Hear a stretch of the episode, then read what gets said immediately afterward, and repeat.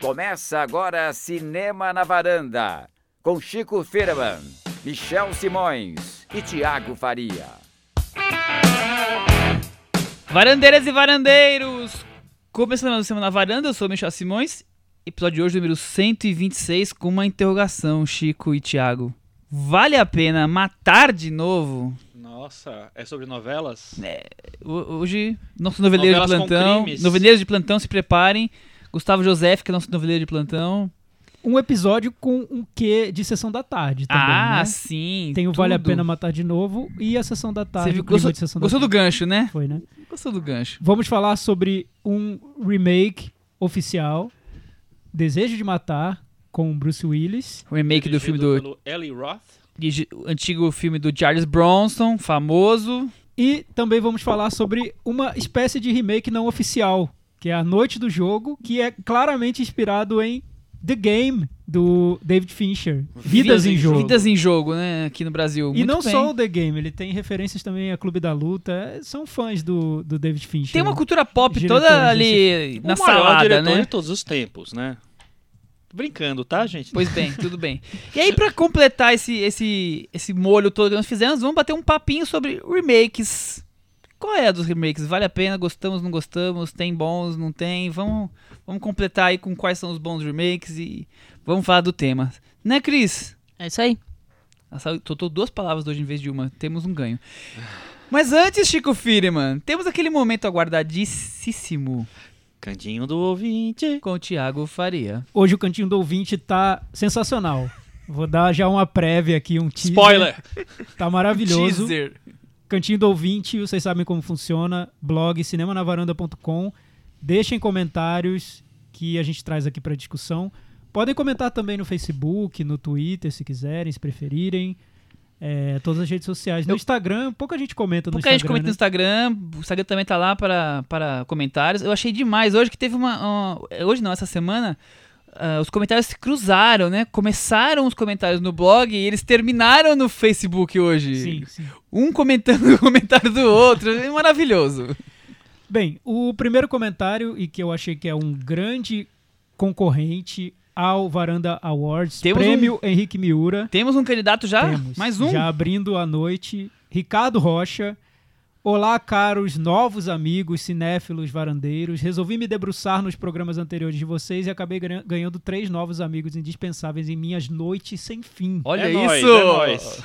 é. Bem-vindo à varanda! Noite do jogo. O que será? Ele será guarda noturno, talvez? De pizza? Não sabemos.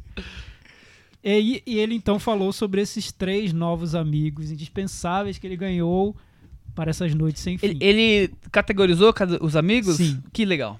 Vamos saber o que ele está pensando da gente. Tiago seria a minha alma gêmea cinematográfica. Ah, aí sim. Já casou. Também adoro os filmes do Shyamalan e acho A Visita um filme incompreendido. Meu filme favorito é Magnolia, do Paul Thomas Anderson, e concordo com suas visões sobre filmes de super-herói. Difícil, né, Tiago? Às vezes somos vilões das opiniões. Sua alma gêmea adora Magnolia. Pois é, Não Michel. entendi Eu isso. acho Eu que rolou uma não entendi. fusão. É. Acho que ele unificou duas não pessoas em uma. Foi, foi. Mas tô- tudo bem, eu a tô- gente gosta de você. É que aconteceu. A gente já falou num episódio que as pessoas confundiam um pouco quem falou o quê, mas no caso, Ricardo, o fã de Magnolia é o Michel. Mas eu gosto também, então beleza. Tá Segue o jogo. como alma gêmea. Vamos seguir. vamos seguir. Todos gostamos. Esse casamento não tá desfeito ainda. Vamos lá. Chico, você seria o amigo do meio, aquele que sempre traz uma opinião pacífica e mediadora. O Chico é, é Amigo um do doce, é meio. uma mãe. Não gostei disso. Adoro o seu site e não sabia Já que era gostei, agora você. eu gostei. Ou seja, te conheço há mais tempo e te dou crédito por acreditar naquilo que mais ama. Muito obrigado, Isso Ricardo. inclui dar nota 9 para Logan. Porque merece, ué. Por que não, né? Eu acho que Então- isso aí não tava no texto. Tá aqui. Tá sim, Ah, ele, bom. ele colocou. Então disso. o Chico é. o cara pacificador e ah, uma mãe, né? É. Essa pessoa Mãe Chico. doce, agradável, assim. Já o Michel, Ih, lá vem, o vilão. Michel, você seria o amigo encrenqueiro do grupo. Nossa. A usurpadora. Porém, o mais respeitado. Hum, Olha isso. Olha. Agradeço por me indicar o filme iraniano O Jarro. Gente, a gente riu tanto desse comentário, porque eu nunca vi o Jarro. Ricardo, fala sério, você tomou uma. Tomou um e foi ouvir o cinema. Mas a gente na falou desse filme. A gente, a gente vai, a gente A vai comentou já. já. a gente vai colocar algum na- momento. Na, varanda. A gente falou desse filme. Eu vou, eu vou ver, nas minhas férias eu vou me esforçar pra Tá bom, ver. tá bom. Você viu, Michel. Pra todos os efeitos, você viu o jarro. Segue, O segue. jarro, nota 8, 8,5, Eu já tô 9. chorando de dar risada de lembrar. Olha, o, o Eu jarro. vi o jarro. Hã? Eu vi o jarro. A, A Cris viu que o indicou o Foi jarro. a Cris, A então, Cris é indicou o isso. jarro. Tá vendo? Então tá, eu também agradeço... já vi o jarro, mas eu não lembro É, eu direito. também não lembro, eu já vi o Jarro, mas não lembro. A- Agradeço por me indicar o filme iraniano Jarro. Gostaria nada. de, ter visto na escola, igual a você. Eu na escola. Tá vendo? Fui eu. Eu vi na escola. Eu achava que era o vaso e era o jarro. Eu contei essa Tá. É história. verdade. Eu acho que isso aí gente- recai naquelas, naquelas confusões de vozes. Eu acho que é estamos porque de novo com esse é bem problema. parecida mesmo. Exatamente. Não, eu Igualzinho. acho- Eu acho que foi confusão É, de outro ele confundiu nível, as outra- almas outra- gêmeas, né, Cris? em outra falo Almas plataforma. gêmeas, deve ser É, por aí. foi, É. foi. Agora eu vou atrás de A Maçã. É, Que eu também não vi, tá? Tudo bem. Ele Eu diz que a gente detesto. precisa assistir. Mas eu queria, eu queria deixar claro que eu vi, mas que eu não recomendei. entendeu? É, então, enfim, agora, realmente há um problema. você já recomendou, já é seu top 5 da vida, sei lá. e que Entre Minority Report e o filme dos vampiros. Tem um lá- jarro que eu nem Ó, lembrava. Eu achava que chamava o vaso. Na é uma Cinemateca da Varanda, o Jarro já tá lá. Já temos o Jarro na Cinemateca da Varanda. Por fim, um alô à Cris. Então, olha, Ricardo, você me confundiu com o Michel. O Chico você confundiu com alguém que eu não sei com quem. Michel você confundiu com a Cris. E, enfim, e foi o seu comentário sério concorrente ao Prêmio Henrique. Maravilhoso. A gente adorou seu comentário, tá? Adorei também, muito bom. Pra ver como a gente fica na memória das pessoas, de um jeito totalmente deturpado. Né? Eu, eu posso dizer pra você que a gente ficou um dia inteiro brincando com situações a partir do seu comentário aí. É, tivemos um comentário num tom um pouco mais solene, do primeira vez que ele escreve, o Fábio Authentic, que é o sobrenome, acredito que sobrenome fantasia dele, né? Deve ser do site dele. Deve ser o- Não, Ele o deu meu, várias o meu é. Fireman Fireman, e aí? Qual é, É, não é? Não vamos julgar. Pode ser nome de guerra, pode ser nome, É, nome o meu oficial. é autêntico também. Ele deu várias dicas aqui pro nosso podcast, o Michel entrou lá no blog e respondeu. E uma das dicas é que ele queria mais Cris no podcast. Ele diz que a Cris é uma das donas, tudo em caps lock, donas do podcast. Ele queria uma coluna semanal com destaque, com vinheta, com resenha, como o Cantinho do Ouvinte, o Buraco do Spoiler e tudo mais que vocês criam. Ele quer Cris em destaque absoluto. Cris. Não, eu- a gente precisa descobrir qual foi o episódio que eu falei um pouco sobre isso. Que na verdade eu tenho o mesmo papel do Chuck no Piores Clipes do Mundo. Não que a gente esteja no Piores Clipes do Mundo, talvez. Mas eu tenho o mesmo papel do Chuck, Chuck Hipólito, que é- hoje é cantor do Vespas Mandarinas e ele era o diretor do Marcos Mion. E a função dele era ficar de fone sentado numa cadeira. E aí, às vezes, quando o Mion não tinha mais nenhuma piada pra fazer, ele pegava o bastão dele de beisebol e falava: Ô Chuck! oh!" E aí Tá bom. tinha que fazer alguma coisa, entendeu? Essa é a minha função. Tá certo, Cris. Mas Ainda queria dizer queremos que a a sua Cris coluna. já teve uma coluna semanal, que era o Fala Cris. Ela, Ah, ela, sim, está meio ela abandonou, aposentado, ela né? abandonou. É. Fazer o quê? Não, ela passou a integrar mais a. É, a também, varanda. Foi também. É, A Cris ela fala quanto quiser, quando quiser, Exato, como também. quiser. E ela, inclusive, ela corta o que ela Exato, quiser. é. Isso, isso que eu ia falar. Isso ela- que eu ia falar. Ela tem um controle ainda maior, que ela pode chegar lá e cortar ou acrescentar. O que vai pro ar é o que ela decide, na verdade. A ordem, Na como verdade, vai. nós não temos religião. Nossa religião é a Cris. Exatamente. É a nossa líder espiritual Nossa da guru. seita Xamã. varanda. Ch- Chamando a Cris. Muito bem. O Matheus Souza, lembrem. Vocês lembram do, lembram do Matheus que ele ganhou a nossa promoção? eu lembro que o foi eu que mandei. É, ele disse que ganhou o livro da Paula Ferraz, já iniciou a leitura e ele queria saber a opinião da varanda sobre o filme que inspirou, que foi inspirado no livro Submersão do Vin Wenders. O que vocês acharam do filme? Eu não vi, mas o Caiu da Michel- varanda de cabeça. Michel já derrubou da varanda. É, não, eu E não gostei Chico também, não. também não. Achei... também. Também não gostei muito. Eu gosto do começo ali, um terço inicial, mas nada que faça com que ele A- sobreviva na varanda. A Cris gosta do, do, do lado romântico, depois que a história romântica É, o- continua Uma e coisa que eu desanda. comentei com a Cris, eu- a Cris chegou a falar um pouquinho do filme no, no- quando ele foi lançado. Eu vi depois e a- eu con- conversando com ela, a gente acha que o o casal, ele tem uma química muito boa. Eu acho que quando eles estão juntos em cena, é legal, funciona direitinho. Parece uma coisa meio aquele filme Eu não sei como é, eu sei que vou te amar do Arnaldo Jabor. os dois no quarto conversando sobre mil coisas. Mas depois que eles se separam, ninguém quer saber das histó- histórias deles. As histórias deles são bem desinteressantes. É. E não chega a lugar nenhum, né? Não é que assim que eles se separam, então você tá vendo como é que. Você percebe que o negócio não vai desandar ali. Eu acho que o filme afunda mais que o Submarino. É, o Michel fez essa piada, essa letterbox sacadinha no É. letterbox e foi bem curtido. O Leonardo Aquino decidiu comentar sobre Haneke, que foi um dos temas do episódio anterior. Nós Grande falamos Aquino. sobre Happy End, filme novo do Haneke, que poucos viram. E não sei Está, se no- muitos está verão. nos streamings, Está mas nos streamings. as nós não anima- animamos muito as pessoas a virem, né?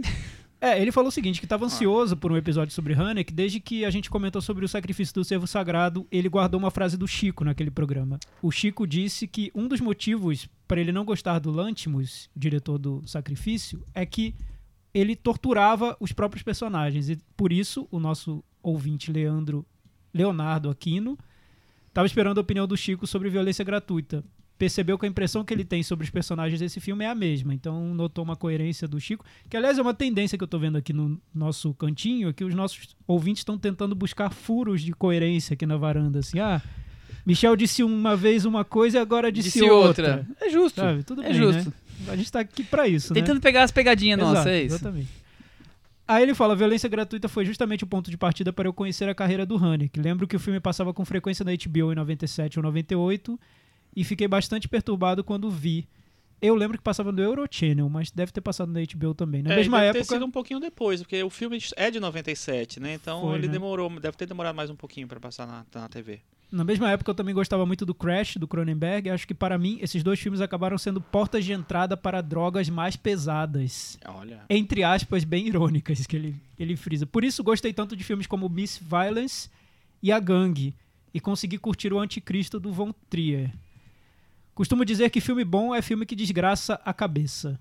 Que isso? É, exposto isso, minha pergunta a vocês: devo levar esse meu gosto peculiar para minha psicóloga ou apenas assistir a alguns filmes mais solares de vez em quando? Nenhum nem outro. Continua com o seu gosto aí que você tem que manter as coisas que você gosta. O Michel tinha falado, né, que o Mas filme bom pra é ele... demais. É, o Michel tinha dito que filme bom pra ele é aquele que provoca Mexe dor de barriga. né? estômago. É.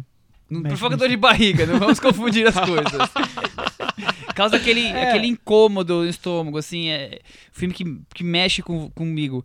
E o Haneke é um dos que, que mexe muito forte. Eu, já, eu falei na semana passada que eu gosto, eu acho que o Cachê é uma obra-prima, mas eu gosto muito de violência gratuita. É que a gente acaba dando uma geralzinha na carreira do, do diretor pra poder focar mais no filme, né? Mas o, o Haneke dá pra você discutir horas aqui o cinema dele com, com defesas e, e ataques, porque é um diretor que manipula o- as opiniões que ele tem pra dentro do filme pra tentar fazer você engolir e você pode acreditar nelas ou não, ou, ou refletir da mesma forma que ele ou não. Tem a visão muito pessimista do, do ser humano, digamos assim, né? Eu, eu concordo muito com ele em algumas coisas e, claro, discordo em outras, porque ele vai até o, até o limite que o cinema permite, né? É.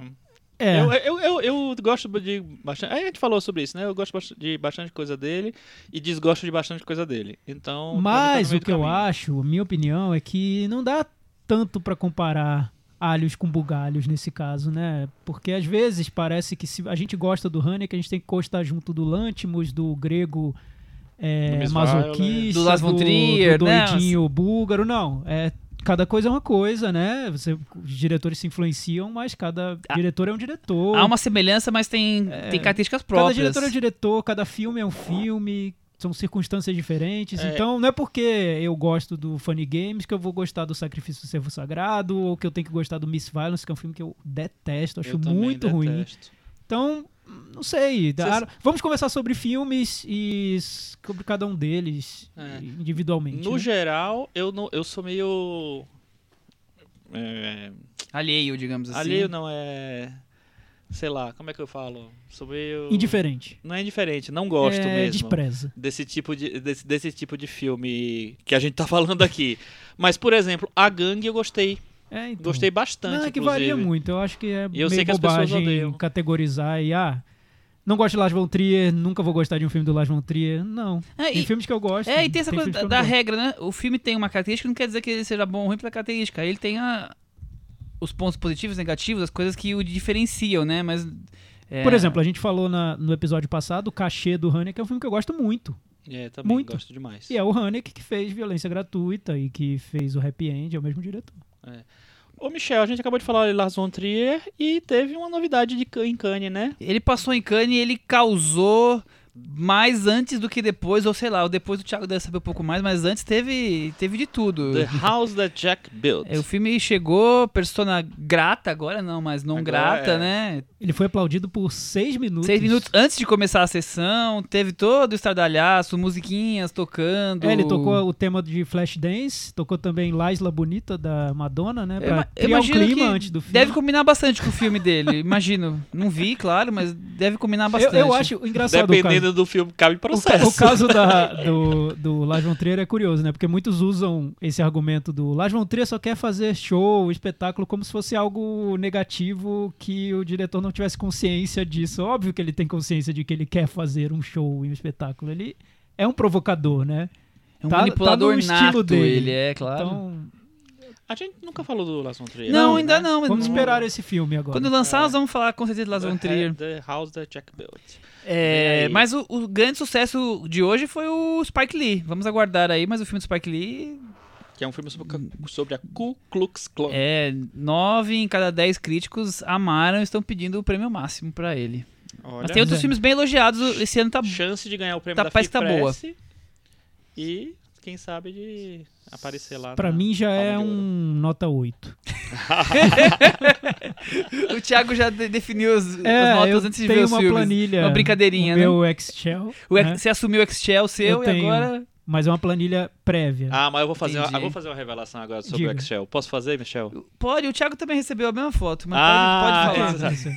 Tem. Posso falar mesmo? Pode, pode. Tem uma coluna no Excel, uma coluna nos filmes ainda não vistos que ele bota, tá? Tem a, o, o festival, tem o, o diretor, tal. Tem, tem várias informações e uma das informações, uma das colunas é o nível de expectativa. Ah, E aí já, já, tem uma tem, nota já prévia. tem uma nota prévia. Não é uma nota que ele vai dar, é uma nota da expectativa Ah, dele em entendi, relação a, entendi. A partir Você das sabe pra críticas. que serve aquela expectativa? Pra você ver o filme, é. Os filmes que têm a nota muito baixa eu nem vejo. Ah, entendeu? sim, Por- por- o porquê? E quando tem Gostei. a mostra de cinema, eu tenho que escolher os horários, eu escolho Aham. os horários de acordo com os filmes de mais expectativa. Inteligência, seu nome é Excel. É pra, é pra isso que tem aquela Ainda, coluna. ainda vai virar um app. Ainda- ainda vou vender isso, né? vai. Eu acho. que Vou criar uma ser. startup. Chega de falar de Cannes, chega de falar de Haneke, vamos deixar um, pouco mais pop esse comentário, essa conversa de hoje, vamos dar uma uma levantada nesse astral. Pois é, Michel, a gente tinha conversado que esse, Levantar esse astral que esse falando acho que do- não vamos levantar astral, mas a gente tinha conversado que esse seria um episódio mais pop, né? E abrimos com o Festival de Cannes. é, você não aguenta, né, Michel? Os nossos ouvintes pediram, é, nosso é isso. Michel rigoroso, né, como disse o Ricardo. Rigoroso é o, o encrenqueiro, Encrenqueiro, porém rigoroso. né? Desejo de Matar, filme dirigido por Eli Roth. Vocês conhecem o cinema de Eli Roth? Vocês gostam? Eu já só vi dois filmes dele, agora eu vi o terceiro. Aliás, todos essa semana, inclusive, que eu não tinha visto nenhum dele. Maratonista. Eu tava lá na Netflix, olhando pra mim, eu olhando pra ele, aí, Aí- dei play, né? Vem, Michel, você foi. Ele dirigiu O Albergue, dirigiu Cabin Fever, Cabin Fever. Cabin é... Fever? a Cabana do Inferno. Cabana do Inferno, isso. The Ele, Green... re- ele foi revelado por Cabin Fever. primeiro É, primeiro filme dele é esse, é. né? O The Green Inferno e o Bata Antes de Entrar, que é o Knock Knock Knock, Knock. com o Kenny Reeves. Mas acho que as pessoas conhecem ele pelo ator do ator em Bastardos Inglórios que corta... Como é que é que chama? Como é que tem um, tem um verbo aqui? Esca... Escalpelar. escalpelar a cabeça das pessoas. Acho que uh, essa imagem vai ficar mais marcante pra quem não conhece o diretor. É, ele é Vocês- muito amigo do Tarantino, né? Isso. Ele dirigiu um tem trailer tudo a do, ver, né? do projeto Grindhouse. E, e tava ali sempre os dois Mais desenvolvendo ali. projetos juntos e tudo. É, Ainda hoje é um, ele considera o Tarantino talvez o, o grande ídolo dele no o cinema. pai. Ele faz muitas referências ao Tarantino em tudo o que acontece. Até no remake do Desejo de Matar, tem um vídeo no YouTube, quem procurar, que é engraçado, para não dizer constrangedor, que o, aquele site de fofoca TMZ vai atrás dele na rua para perguntar sobre a polêmica que o Desejo de Matar, o remake, está provocando. foi considerado um filme de direita nos Estados Unidos, e ele correndo, saindo de uma loja, indo para outra, correndo. E aí perguntaram para ele: Você acha que um branco pode fazer esse remake do Desejo de Matar? Aí ele vira pro, pro repórter e fala: Ué, então se fosse assim, o Tarantino não poderia ter feito Django. Então o Tarantino é Tá um- sempre na. uma referência na ponta que da língua tira dele. do- da cartola pra s- defender os projetos dele. E vocês gostam do cinema dele?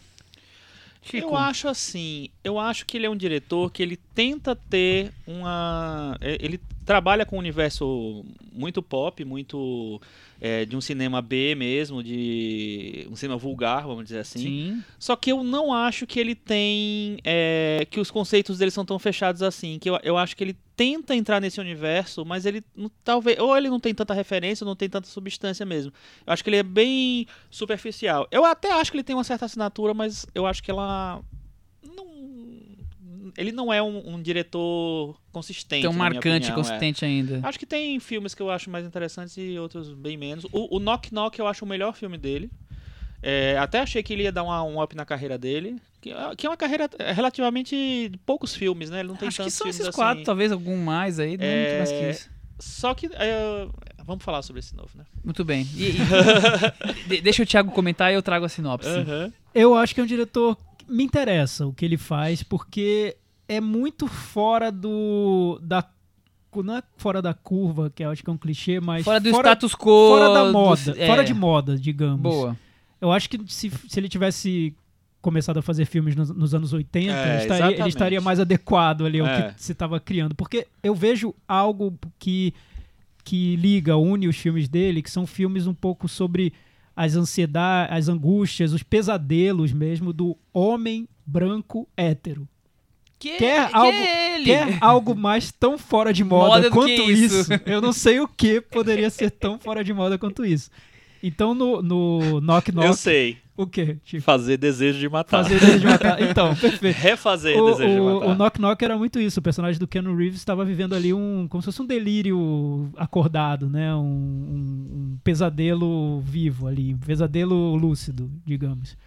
E o albergue também é isso. São, são jovens indo para é um, mais ainda para uma isso, viagem né? de férias e vivendo um pesadelo. Enfim, tem, tem essa, essa, essa sensação que os filmes passam de, de tratar de, de um universo que está muito fora de moda hoje no, no cinema como um todo, na, na nossa cultura pop, Sim, né? mas acho Não que sei se alguém quer ver os filmes do Eli Ele Roth. quer ver o filme dele. Sim. E, e tem um público parecido com ele que, É, que quer ver eu acho que tem um filmes. público que se atrai pelos filmes dele justamente por serem filmes que estão fora do, da norma. Fora do que se eu- considera politicamente Eu correto. vejo isso hoje. do saudosismo dos anos 80 Sim, sendo sim. alimentado aí. É, E como se muita gente visse nisso um traço de identidade muito marcante, como se fosse um diretor que está ali fazendo um cinema que ele, em que ele acredita muito e, e ele faz e ninguém está fazendo igual porque não tem coragem de fazer. Enfim, é uma Então- figura muito com um temperamento muito forte. Sabe eu que eu, eu concordo com você. Acho que as pessoas têm um, algumas pessoas têm essa visão dele, só que eu não acho que ele que ele, eu acho que ele tenta ser um autor e ele não consegue. Eu acho que ele tem realmente traços é, de autoria ali. Eu acho que tem tem uma unidade realmente entre os filmes dele, mas assim eu acho tudo muito muito frágil no final. É, eu acho que tem diretores que exploram esse lado B um pouco eh, com mais consistência. É engraçado que quando eu tava. Eu acho que eu, quando, quando eu comentei sobre ele no. Sobre, sobre o filme novo no Facebook, teve alguém que comentou assim, falando que. é, que o Tarantino teria estragado o, o Eli Roth, porque não deixou. de- de- colocou ele numa, numa posição de. É, sub dele, sabe? Que ele, da qual ele nunca conseguiu sair. E eu acho que tem um pouco de verdade aí. Não, não sei se totalmente, mas eu acho que tem um pouco de verdade ali. Eu acho que ele não consegue ter uma autoria total sobre os filmes dele. Por mais que ele seja um especialista nesse universo mais é, vulgar. Mas meio escrachado, né? É, eu- E ele filma com com gosto, né? É, Talvez eu acho isso. atrai Eu, eu acho que ele, ele me passa um cara bem inspirado no que tá fazendo, não que, que isso re- resulte em filmes inspiradores, digamos assim.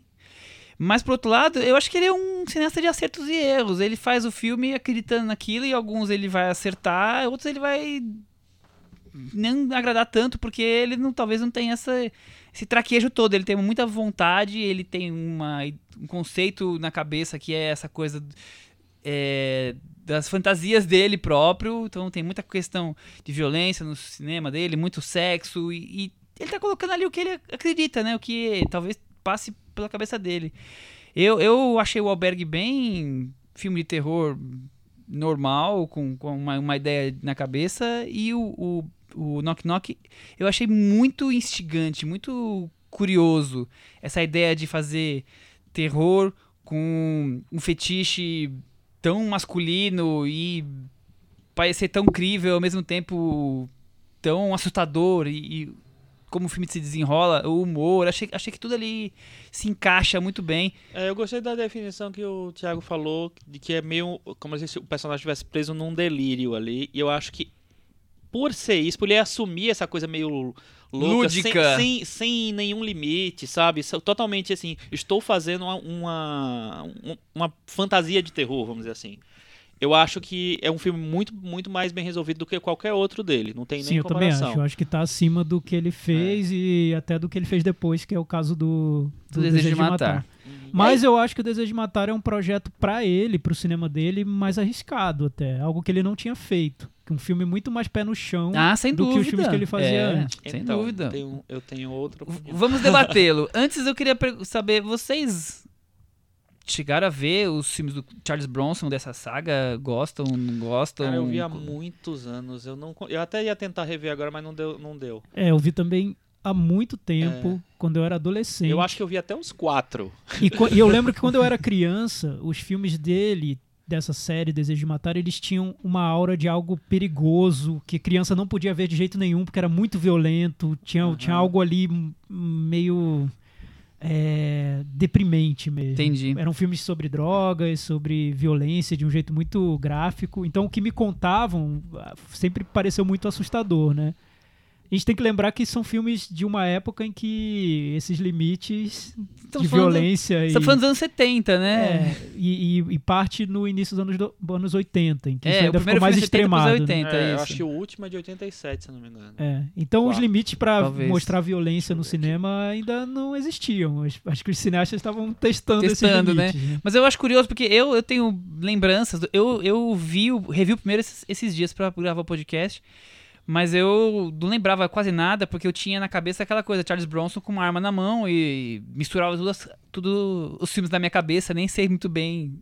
Eu acho que o 2 que passou mais na sessão da tarde, digamos assim, reprisou mais. eu acho Sessão que da Tarde, não, acho que não. acho que era de Talvez noite no. Corujão. Modo de falar assim, reprisou mais na Globo. É, o 4 é de, de 87 e tem um 5 de É, eu 94. falar, acho que tem os 5. Cara, eu nem lembrava que existia esse 5. Eu nem sei então se eu me surpreendi ao, ao ver o primeiro agora, porque eu achei um filme bem lento. Muito mais lento do que eu esperava assistir com um filme de ação dos que eu via nos anos 80. Eu achei isso Então, mas o- inesperado. o, cinema é, policial dos anos 70, eu acho que ele tinha uma característica, um ritmo diferente mesmo. Me- por mais que tenha uma Operação França, que é um pouco mais alucinado, assim, eu acho que os- principalmente o cinema policial inglês, mas tinha muita influência dos americanos também. Eu acho que é, era diferente o, o, o, o nível de. Pode ser que tenha, o que tenha a ver. e tudo. Eu vou trazendo um- algumas comparações dos dois filmes, já que eu vi recentemente. Antes da sinopse. Eles machucaram sua família. Agora ele quer vingança, Thiago. Um médico Bruce Willis. se transforma num justiceiro implacável, fazendo justiça com as suas próprias mãos, após o desalento de não se encontrar os culpados de um hediondo ato de violência contra sua família. Poesia. Tá bom, tá bom. Poesia. Tá bom? Sem, sem Poesia. nenhum spoiler. lírico Aí, o filme, né? Gostou? Gostou? Ficou muito bom. Ficou até melhor o filme.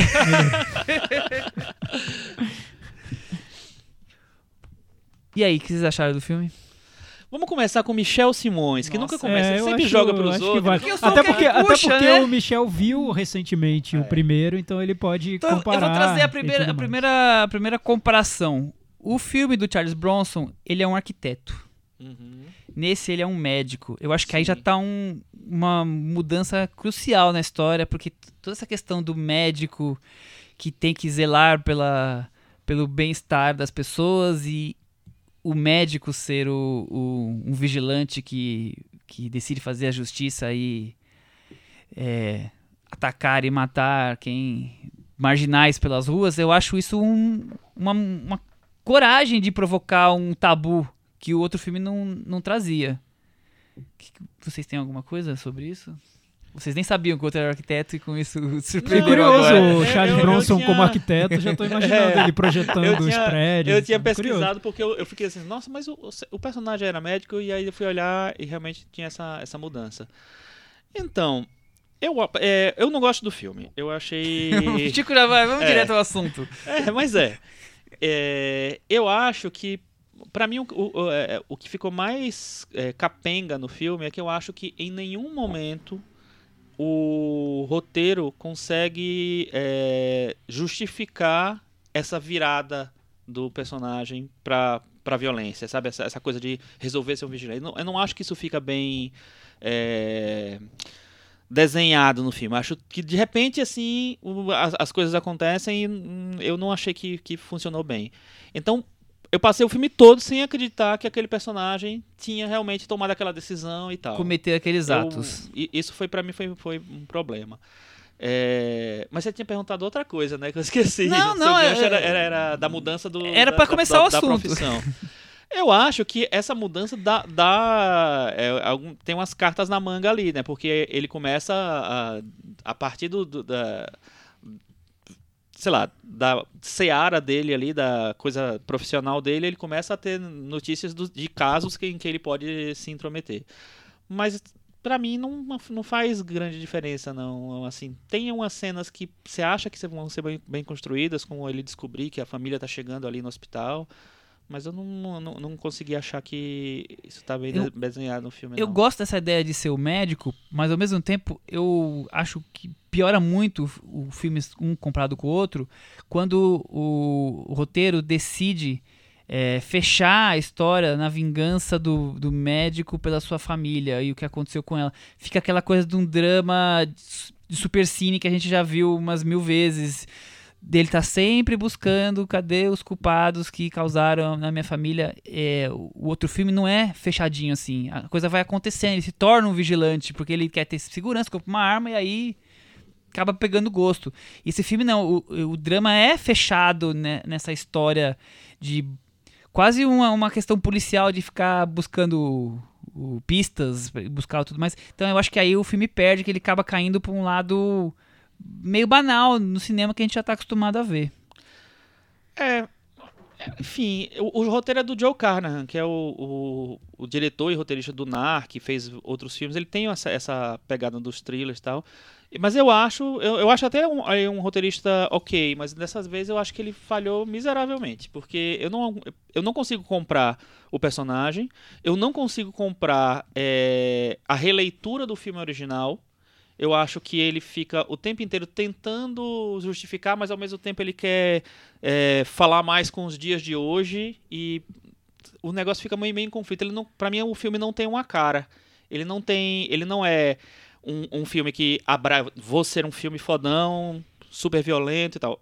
Ele não é isso. Ele tem, ele namora com isso, mas eu não acho que ele consegue fazer. É, eu acho que não tem a, não tem a assinatura do do Eli Roth. Eu fiquei esperando um filme do Eli Roth mais louco, mais perturbado. Não acho que tem. Tem uma cena ou outra em que tem uma. é, que ele faz uma é, relação com filmes dele e tal. Mas eu acho que ele, ele fica meio preso. Eu não sei se mexeram no filme depois das reações negativas. Não sei se teve isso. Porque eu acho que o filme, de vez em quando, entra um discurso de tentar entender que, é, se aquilo ali é uma coisa legal ou não. E é, sabe, se, se aquela atitude do vigilante e tal é uma coisa justa ou não. Mas ao mesmo tempo, aí, é, sei lá, é, ele cai, às vezes ele defende o personagem, as atitudes do personagem, às vezes ele questiona, só que nenhuma, é, de, de, nenhuma maneira ele, ele é, sei lá, analisa a situação com alguma consistência, eu acho. Eu acho que fica tudo muito solto no filme, muito apático. Eu acho um filme genérico. Não consegui comprar de jeito nenhum.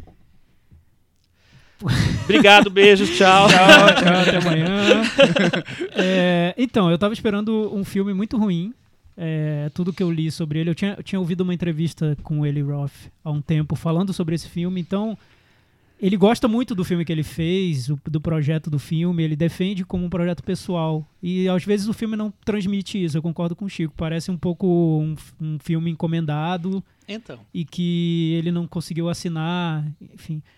Mas por outro lado, eu acho, eu achei um projeto bem arriscado para ele dentro do cinema dele, algo que ele nunca tinha feito, que é um cinema mais policial e menos de terror, menos de delírio e mais falando sobre o mundo de hoje. O que eu acho que o filme faz não é simplesmente um remake. Então, acho que são, é sempre interessante comparar com o original. É, o Michel pode fazer muito bem isso, porque ele acabou de ver. Mas eu acho que é muito mais um filme sobre épocas diferentes, né? O que representa o desejo de matar nos anos 70 e o que representa hoje. E como que a América mudou de lá pra cá. É, o que significa você é, lançar um filme sobre um justiceiro numa época em que o porte de armas nos Estados Unidos está em discussão, o governo é o governo Trump, tem massacre em colégios e se discute essa questão. Toda semana. O que é assim. fazer desejo de matar hoje?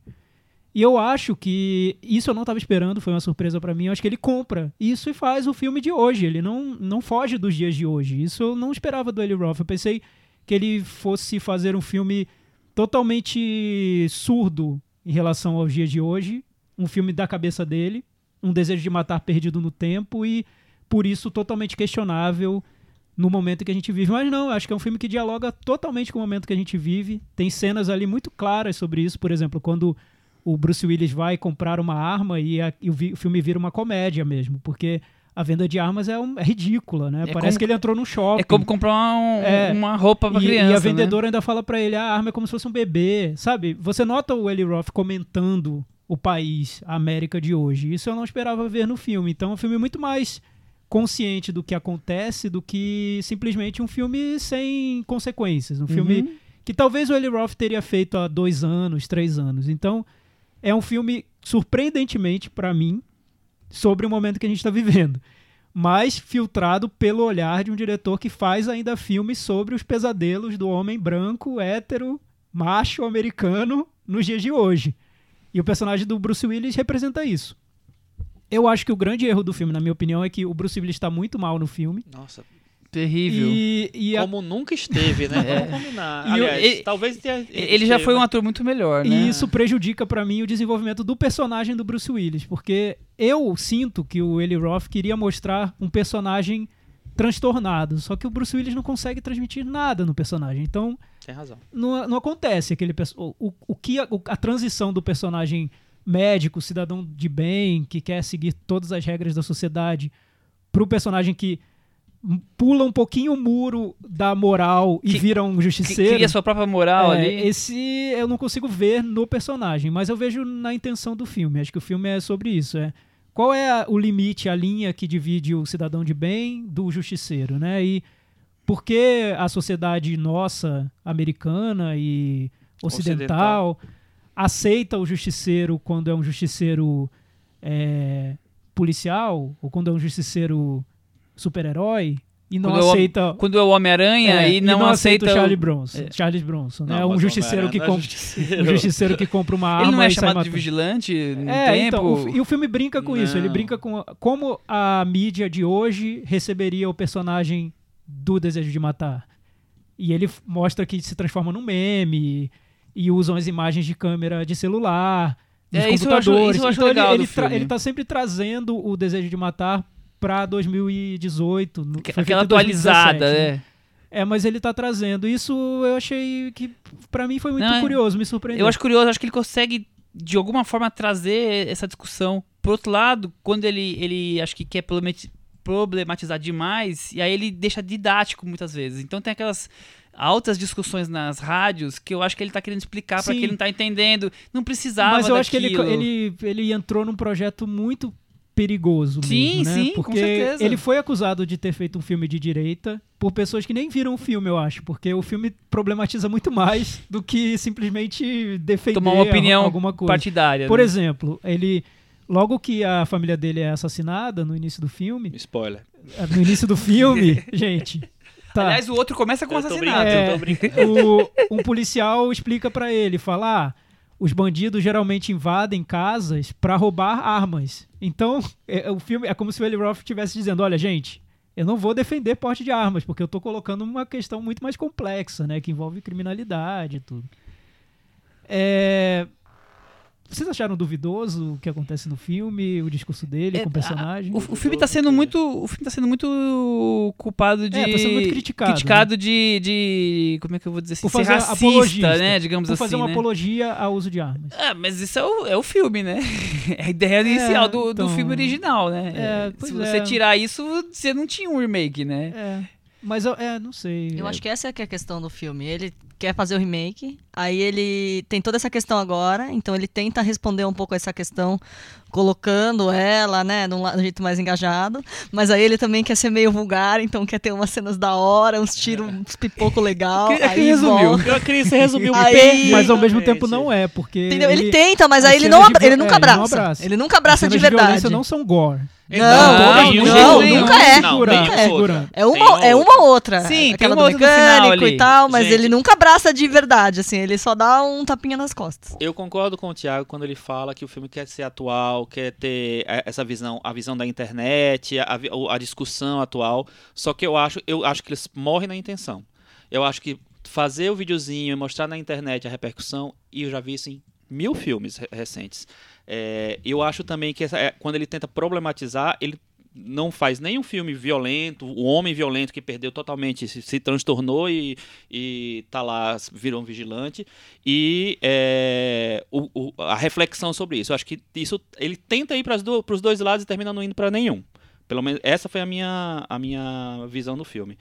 Concordo plenamente quando você disse que o Bruce Willis está mal, porque eu acho que, pra mim, ele parecia que ele ia começar a gargalhar ali em, em várias cenas dramáticas, como fazer umas caras, um negócio.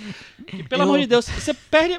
Tem que ter um ator decente ali, minimamente decente É um pra fazer um personagem bem personagem. complicado, né? Eu, ele, eu Bronson, acho que ele né? tá naquela É. vibe do corpo fechado, do Glass, apanhando demais do James McAvoy nas gravações, Mas então ele tá, tá, ali. ótimo no, no, no, no, no Ah, corpo então, fechado. mas eu acho que ele tá uma caricatura do corpo fechado pra mim. Olha, é, é- isso é o que eu achei. Isso Eu acho que ele tenta muitas coisas. É, Eu não sei se ele ficou preso numa coisa de "E, vou fazer agora um filme mais sério, vamos dizer assim, e aí eu quero tentar fazer um filme mais sério e aí ele perde todas as características dele, porque, por exemplo, a cena lá do macaco eu acho que é bem Eli Roth, né?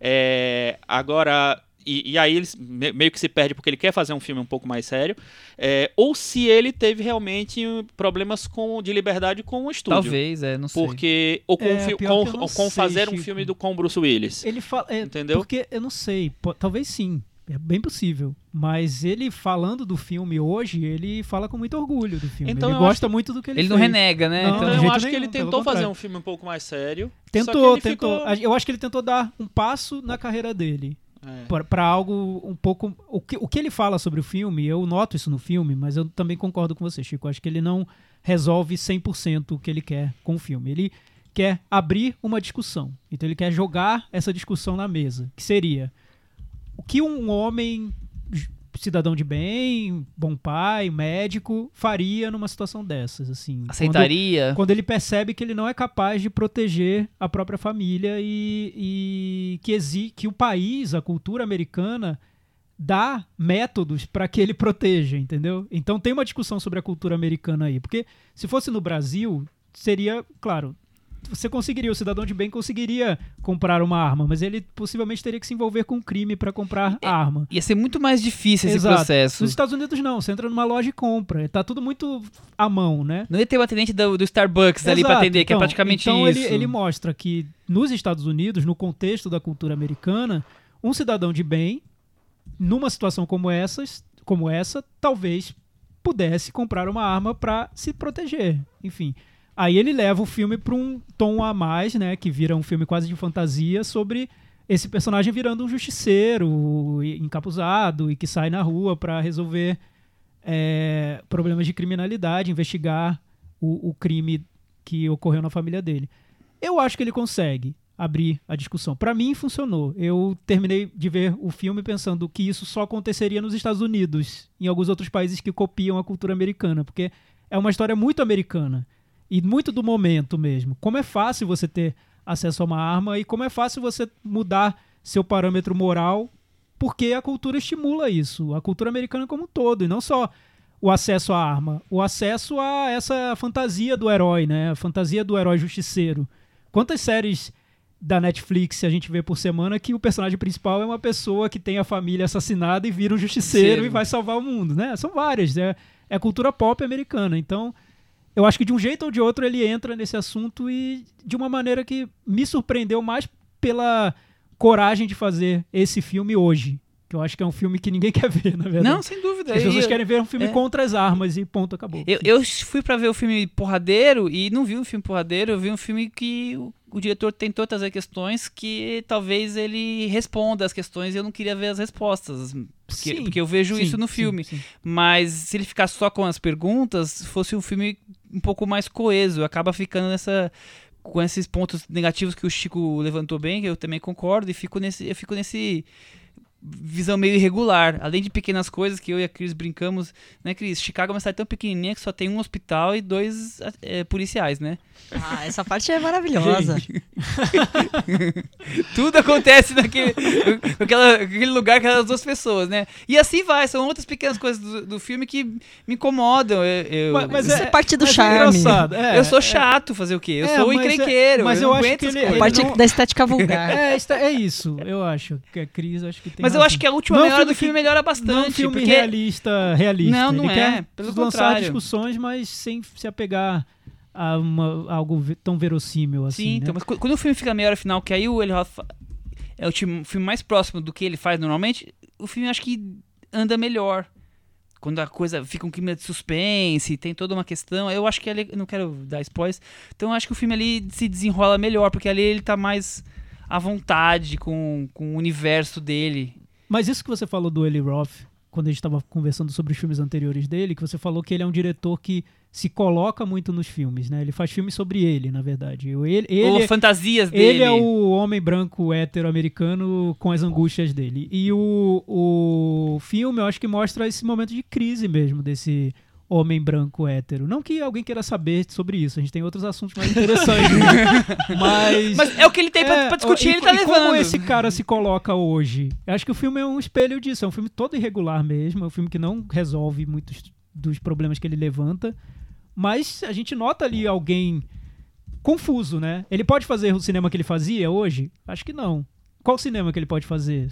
Não sei se ele sabe ainda. Então, ah, ele fez o Knock Knock agora. Pô, Ah, faz dois foi há anos. Pouco, não, não foi hoje. Não foi. E, e, por exemplo, É essa, que- o Thiago tem essa- um ponto que eu concordo. que- O, o mundo hoje e o mundo dois, três anos atrás tá muito diferente. Ah, eu A- acho que tá muito A coisa tá diferente. muito mais e- agressiva. E, nessa entrevista que ele deu, falando sobre. é, então quer dizer que o Tarantino não pode fazer Django? Hoje eu acho que não. O que seria hoje o Django? Vocês já imaginaram se o Django tivesse saído hoje? Ah, um homem branco Ah, dirigindo um filme imagina. sobre um negro, Não- não, pode. nossa, é, teria sido coisas uma que a gente já discussão- falou aqui, né? Terrível, eu acho. É, não sei. Bem, eu não gostei de Django nem na época, então. É, eu também não. Meta varanda? E aí, Thiago? Então, eu achei um filme mais interessante do que eu esperava. Eu vou dar nota 6. 6 pro Thiago, 4,5 pra minha nota, Chico. Eu vou dar 3,5. Cris? Cinco. Com isso, ele ficou com 48 do Metavaranda e ele caiu. Ele segurou no último dedinho e acabou caindo ali Tá por, caindo, tá por caindo. pouco, mas acabou caindo. Mas tudo bem, porque o Bruce Willis é duro de matar, ele volta. Ah! Ele caiu, mas não morreu. Volta do Bruce Willis de Duro de Matar, né? Aí- aí- Pulp Fiction. Aí vamos sair dessa violência e vamos pra uma coisa mais leve, né? Uma turma de amigos que se reúne pra f- jogar jogos de tabuleiro, uma coisa mais tranquila, né, Cris? Meio escape games. A noite do jogo, o filme dirigido pela dupla John Francis Daly e Jonathan Goldenstein. Eles fizeram o filme juntos Férias Frustradas. Ah, o remake, né? o remake. Então é- eles gostam de remake, tá bem no né? nosso tema, né? Não. e também e- e- o Goldenstein, ele tem uma carreira de roteirista em algumas séries de TV. Ele fez o roteiro do último Spider-Man. Isso, exatamente. Vocês já viram esse filme anterior? Eu, Eu, não vi, eu vi o remake do Férias E aí, o que, que você achou, Thiago? Não Nosso gostei. especialista em Não gostou? né, Não gente? gostei. Mas, é, mas não chega a me ofender, não. É porque eu gosto do original, o Férias Frustradas. Marcou minha infância. É eu me De todos divertia muito. nós, vi né? Com certeza. todas as férias frustradas. No Natal, no Havaí, Loucas aventuras na de uma África, família americana na Marte, Europa. em Mauá, em todos os lugares. E, Em e o- Mauá. Em Plutão quando era Plutão, planeta, tudo isso. Quem foi Plutão? no Japão. É, Eu adorava o Chevy Chase. O Chevy Chase participa desse remake, aliás. Ele faz uma ponta que é bem divertida. E o filme tem essa re- reverência ao original. Ele- você nota que são, são diretores que gostam do filme original e que é, fazem. Tem, tem apreço, né? É, não estão ali só para se, se aproveitar de uma oportunidade de ganhar dinheiro.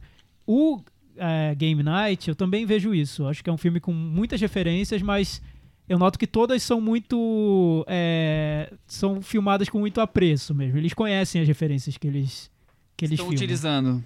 As principais são do universo do David Fincher, né? Acho que sim. Não só, né? Tem- até porque os games dão oportunidade deles fazerem referências a 5 mil coisas culturais, né? Sinopse. O casal Max, Jason Bateman e Rachel McAdams. que é a Annie, são viciados em jogos de tabuleiro, mímicas, perguntas e respostas, o que for. A casa deles é meio que a central onde os amigos se encontram semanalmente para se divertir. Até que surge o irmão de Max, Kyle Chandler.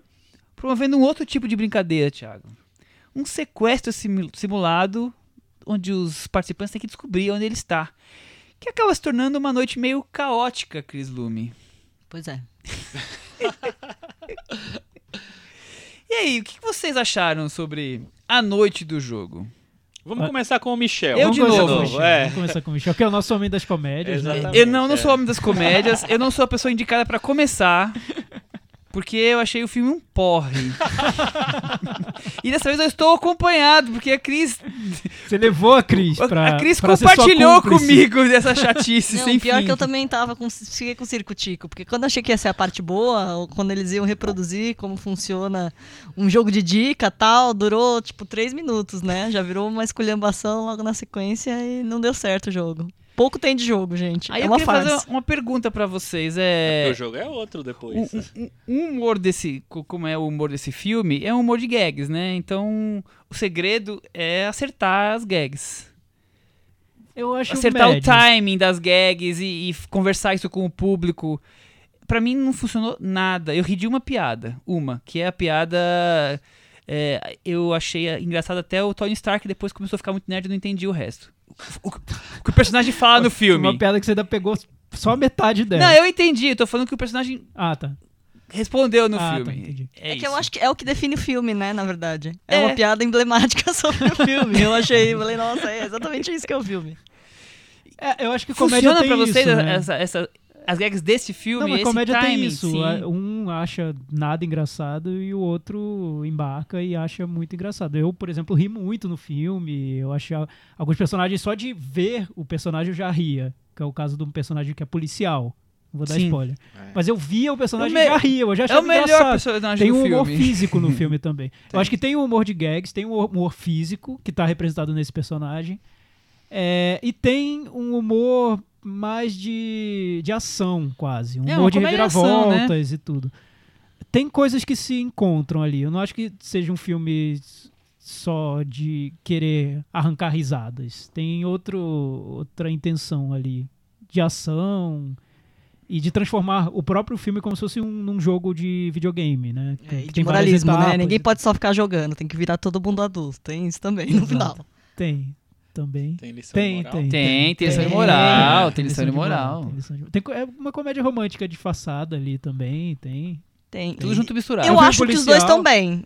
Tanto a Rachel McAdams quanto o Jason Bateman. Assim, ele mais jogando no território dele e Ele- ela ele tá em- voltando pra Ele comédia, tá né? em casa, né? Ela volta, eu acho que, que ela funciona bem. É, eu- Ele Melhor- faz sempre melhor, esse papel do cara que é É, meio ele de loser, sempre, de eu que acho- não eu dá muito certo, é o de sempre dele. E ela tá de volta, e Eu eu achei acho- bacana isso. Eu acho o elenco muito bom. Eu, eu gostei muito do Kyle Chandler também, acho ele ótimo. Acho, acho o, o policial é o Jesse Plemons que faz também. Também acho tá ele muito bem. se especializando nessa figura meio creepy, né? É. Que é ele no Black Mirror, é assustador. Ah, é verdade. Total. Tem o cara que faz um amigo burro também, que eu achei ótimo também. Ah, não, não, não. Ah, eu gostei, não, eu não, gostei. não, não, e, o- não, e o de- e- e a date inteligente dele, eu achei muito É engraçado. ótima também. Ótimo. Mas pra mim, realmente, quem rouba a cena do filme apesar de não ser a É a protagonista, é a que eu Rachel. McAdams, porque eu acho que ela tá cachorrinho. perfeita, tá entregue, sabe? Tem na- nas cenas em que ela é- protagoniza, é, principalmente na, na, na sequência lá do Jukebox e tal, eu acho que ela tá ótima, acho que ela tá muito bem. É, e eu acho que o fato de ter um elenco bom ajuda a dar uma, um up pro filme. Não é só, sei lá, um, gente faz contando piada. Eu acho que tem um elenco bom ali. É, a, a parte das piadas de, de referência, de, de, das as gags, o jogo no começo, me deu vontade de sair jogando. Me, deu vontade de ligar. Gente, vamos fazer uma game night e tal. Fiquei muito empolgado. Eu iria naquele, naquele encontro. Ou talvez eu fosse o vizinho que, né, que Vai saber né, que ninguém quer chamar. É, mas. é, E aí, depois, quando ele entra numa coisa mais do, do Vidas em Jogo mesmo, né? Do, do, do, do filme do David Fincher, da inspiração.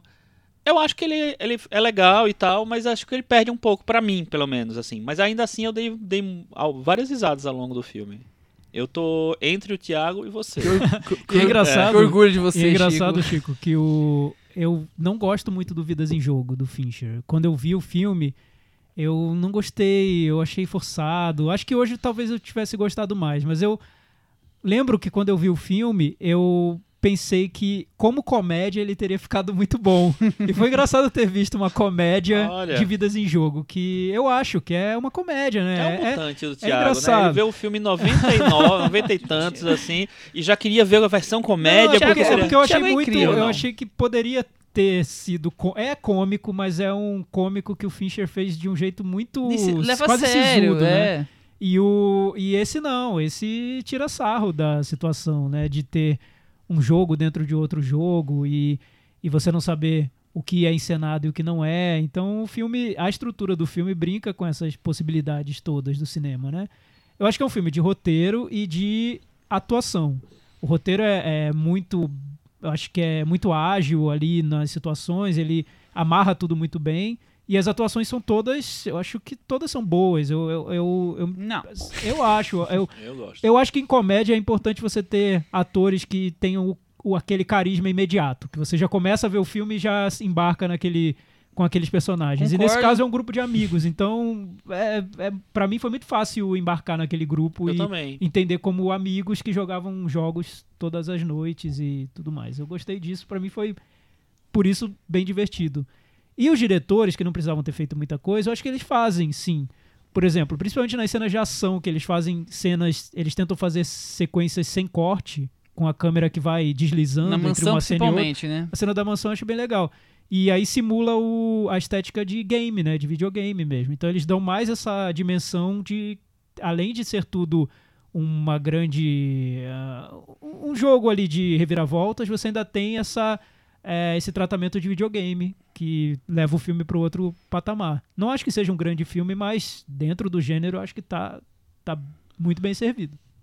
Eu É. achei essa mansão insuportável. Nossa, achei tão engraçado. Acho que quando. Quando aparece a referência a um outro filme do David Fincher, que não vou dar spoiler, aí eu achei muito engraçado. Acho que foi muito bem sacada ali, muito bem incluída no, no filme. E a reação do nosso amigo loiro lá foi muito boa. Enfim. É... que aparecia, eu queria matar. Nossa, eu achei muito. Eu, já achei queria chamar o Bruce Willis ele. e falar, "Res- resolve aqui. Eu, eu acho que é um, é um clássico. A gente tá vendo em tempo real a- o nascimento de um clássico da sessão da tarde. Pode ser, pode ser. O, o, que eu, o que eu acho legal no filme é que eu não gosto muito dessa, desse humor físico meio esculhambado demais. Eu acho que o filme não tem. Eu acho que o filme ele é muito mais, sei lá, sadio, vamos dizer assim, talvez. Ele faz o contrário, ele tem uma cena totalmente não sadia que envolve É, quase uma não entendi. cirurgia ali. Nossa Sim, senhora. Ah, total. é, eu não, é verdade, não achei é sadio verdade. nada sadio. Ah, eu acho. Eu, Sangue pingando, não vi nada de sadio Então, naquilo. Não, não- vi humor nenhum naquilo mas- também. Ah, tudo bem. Não, mas eu, eu nem acho que essa É difícil. Eu não gosto. Eu, eu não, nem, nem tento, porque eu acho que são. Eu vi, eu vi o filme com, com a Ale e ela também não achou tão engraçado. Então. Chegou no ponto que eu pensei, tudo bem. Faz né, parte, cada um claro. vai achar graça Cada de um uma vai ter. coisa, é. né? Sim, sim. Nossa sessão tinha um senhor que gargalhava. e ele era a única pessoa que so- fazia qualquer som na, sa- na sala. O resto era um silêncio absoluto. Acho que ninguém tava gostando. Mas a sala tava meio vazia também. É, mas tem situações que. Não sei. Mas é assim, quando a pessoa ria, as pessoas riem junto. Não tava, não tava rolando, tava sozinho. Ele tava solitário naquele momento ali. Tá. É, mas é aquilo que você falou, acho que comédia realmente funciona diferentemente pra cada pessoa, né? Cada um tem uma. Porque mexe com um conjunto de, de, de referência, de gosto, do que você. do que interessa mais a você, do que você realmente acha mais engraçado no geral. Assim, é, mu- é mais natural que você ria de coisas que você já ri normalmente, né? É, eu achei o filme divertido, principalmente com a- aquelas referências de cinema lá, o jogo, quando a cena do, do Kyle Chandler é, brincando, jogando ali, eu acho divertidíssima. Ri várias vezes, inclusive voltei pra poder pegar todas as piadas. eu acho o filme, o, acho, acho o filme que ele, ele no- o que eu quis dizer quando falo sadio é de, um- de ter um filme que não é esse humor de pum, sabe? De Sim, sim, sim, escatológico. É, que é muito pior, Eu não gosto desse, é. não, não, não me diz nada, não, não é um filme que não é um, o tipo de filme que me É um humor pra adolescente esse que você tá falando, eu também Não, mas acho. tem gente que, que, que, Sim, que sim. ri. É, eu- chamando o eu- gosto das pessoas de adolescente, é isso que eu tô É, fazendo mesmo. Eu, particularmente. O humor escatológico É. não me agrada. eu, não- eu não tenho problema com humor de. O Thiago é especialista em humor, né? Eu adoro o Debi Lloyd. Aí, ó. Ah, Enfim, então, os filmes dos irmãos Farrelly, né? eu adoro. Enfim, não sei co- como explicar. O que eu acho mais legal desse filme é que é um daqueles filmes que parece que eles estão se desdobrando na sua frente. Então você não sabe onde você vai entrar e o filme, cada, a cada 10, 15 minutos, ele abre uma possibilidade diferente. E ele vai até o fim. Eu acho que o roteiro realmente é muito. tem muita imaginação ali dentro. Ele não larga uma premissa e depois fica enrolando até chegar ao desfecho dessa premissa. Ele vai abrindo várias possibilidades, até chegar numa cena final que acho que é, um- é quase uma loucura, né? Você envolve um avião, enfim, é, é além da imaginação, quase. Tem o Michael C. Hall fazendo o que, o que ele representa, Sim, né? muito Mas bom, muito boa a mas- participação dele ali. ach- achei, achei a ideia boa e depois vieram um nada. Ele Ai. imitando ele mesmo ali. Eu achei, eu achei o filme simpático, assim. Eu, eu acho ele bem divertido no começo e eu acho ele simpático ao longo dele todo, assim. Eu acho que tem isso também, né? Quando você pega, quando o filme pega você, não necessariamente de pegar e dizer, nossa, que filme no começo, mas de ser, você é, receber o filme de uma, com uma certa simpatia, você vai até o final. Se você não, já não gosta de. Pior que eu fui louco pra gostar, sabia? Eu tava É? vindo quatro estrelas, altas E, e a expectativas. maneira eu falei, é, nossa, talvez, deve talvez ser um você filme criado, engraçado. talvez você tenha criado muita Você- expectativa. É que você tá. Mas eu, Você eu colocou- achei você marcou lá- muito Você tá ruim. convivendo marcou no muito seu- vulgares. Você, você marcou no seu Excel, Não, na, planilha, mas- na, na coluna de expectativas, uma nota muito alta. É, talvez, mas não, não é que eu achei assim sem graça, eu achei muito ruim mesmo. E, Nossa, incômodo. nesse de eu querer ir embora. É assim, é insuportável mesmo. E, outra, coisa que eu, outra coisa que eu gostei é como ele compõe essa, essa história do casal, né? O casal feito um para o outro e com as idiosincrasias deles, né? Dois que amam games e vivem naquele universo de games. Aquele iníciozinho do filme eu acho muito, muito bom, porque Eu, eu, eu Você tem- define que o que são almas filme. gêmeas, É, sim. de um jeito ridículo, porque é uma comédia e tudo, mas... Mas é, é meio boboca ali, mas é, bonitinho. é.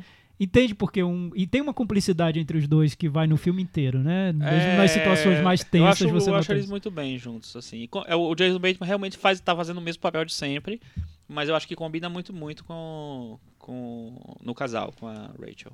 Muito bem. Cris, quer fazer mais algum comentário? Esse grande escape pela cidade inteira ali? Não, acho que é isso mesmo. Então dá. E uma, só uma, uma coisinha que eu esqueci de falar, eu fiquei com muita vontade de rever o Depois de Horas do Martin Scorsese, porque tem, uma, uma- Tem, tem, um tem, pouco tem. da, da coisa de você atravessar a noite, cada vez encontrando uma coisa mais bizarra do que a outra. Tem Fiquei também um muita filme vontade. com o Steve Carell, acho que chama Date Night, Sim. que é a, mesmo, Be- a mesma é estrutura. com a do Tina filme. Fey? Com a Tina é, Fey. Ah, eu nunca vi, vou ver. Eu. É vi, engraçadinho, eu. Muito melhor, Então, né? é, Eu acho então, bem pra- melhor. Pra, vocês verem como é comédia. Diz eu não a gostei. fã da Sério? Tina Fey. É, então, mas pra vocês verem Ah. como é comédia, é muito, é muito particular mesmo. Eu vi o, Date- o Date Night, eu não dei muitas achei- eu achei bem engraçado. bobo. É, então, mas esse eu, eu não, é que esse eu não acho engraçado, eu acho melhor mesmo. Acho que as atuações são melhores, acho que ele é mais conciso e direto no objetivo dele. Acho que a participação do James Franco não compromete. Aí, Tem, tem o Mark Wahlberg, né? Um- um, um com comentário, não muito, um compromete comentário muito também. objetivo. Eu acho. Tem o Mark Wahlberg desse filme Date Night? Tem. E, tem. ne- e- e nesse agora do game não tem o Mark Wahlberg. o Tony Wahlberg! É verdade. Pronto, já é citado, citado. Fizemos uma relação maravilhosa Tá agora. definido, Quem tá viu o filme riu, quem não viu não entendeu bulhufas. tá vendo? Cris Lube, meta varanda. Quatro.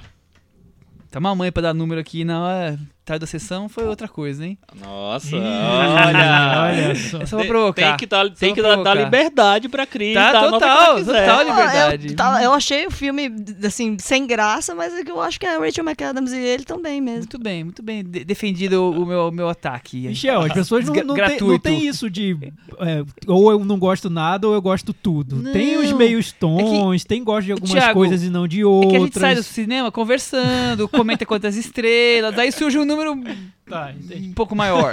Mas a pessoa também pode Ah, repensar. Claro que pode. Inclusive, a varanda tá aqui pra. Ah, isso aí. A nota vem por último porque é pra Gente, eu o já debate mudei- mudar. Eu já mudei minha, volta, minha nota várias vezes, só da nossa conversa aqui. Já Quem- mudei enquanto eu tava na, na rodada. Vejo, algumas vezes. a gente eu vou teve mudar agora, eu vou dar nota 9. Mentira, né? Ah, Dois e meio. dois e meio? Dois e meio. Que é isso? eu vou dar nota 6. Eu vou dar 6,5. Com essa bagunça nas notas, o nosso querido Metavaranda, ele empatou com o filme Desejo de Matar, ficou com 48. Ou seja, caiu da caiu varanda. devagarzinho, se Foi segurando, Cê- mas viu, né? caiu. O filme mais polêmico da história da varanda é A Noite do Jogo. A noite do jogo. Você vê o que acontece Eu- eu uma não comédia lembro. inofensiva, sadia, como disse o Chico. Sadia. O que ela provocou na Causa varanda. uma confusão. É, vê, né? Não, isso porque nós não falamos do jogo, né? Porque aí vira uma esculhambação. Se a gente for discutir aí o que tem de referencial ao jogo, enfim. É, melhor não, né? Vamos partir então pro nosso tema aproveitado, já que falamos de dois filmes, um remake e outro Remake. Remequinho. pegou emprestadas Homenagem, ideias, homenagem. digamos. Homenagem você tá sendo bem legal, viu? Ô, senhores e Cris, eu quero saber de vocês, por que fazer um remake? Boa Qual, pergunta. qual a ideia, qual é a vontade de fazer um remake? Refazer um filme que já...